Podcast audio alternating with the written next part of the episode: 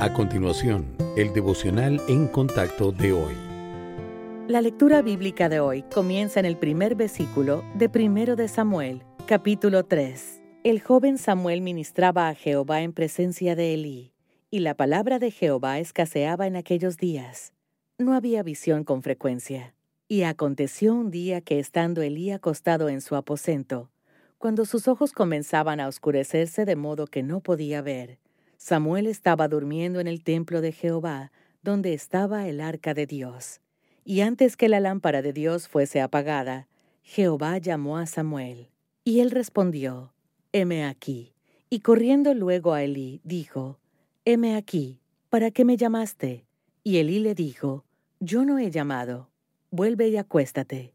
Y él se volvió y se acostó. Y Jehová volvió a llamar otra vez a Samuel. Y levantándose Samuel, vino a Elí y dijo, Heme aquí, ¿para qué me has llamado? Y él dijo, Hijo mío, yo no he llamado, vuelve y acuéstate.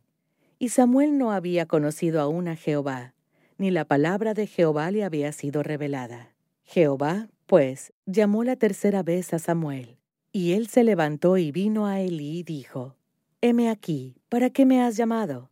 Entonces entendió Elí que Jehová llamaba al joven, y dijo Elí a Samuel, Ve y acuéstate, y si te llamare, dirás, Habla, Jehová, porque tu siervo oye. Así se fue Samuel y se acostó en su lugar. Y vino Jehová y se paró, y llamó como las otras veces, Samuel, Samuel. Entonces Samuel dijo, Habla, porque tu siervo oye. ¿Qué tan agudo es su oído espiritual? Hágase las siguientes preguntas. ¿Qué también conozco a Dios?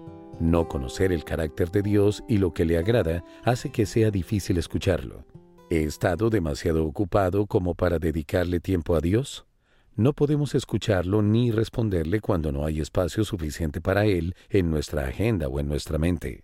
¿Creo que Dios habla a través de su Espíritu Santo? Si no creemos que nuestro Padre Celestial nos habla de manera personal, no escucharemos su voz. ¿Tengo sentimiento de culpa?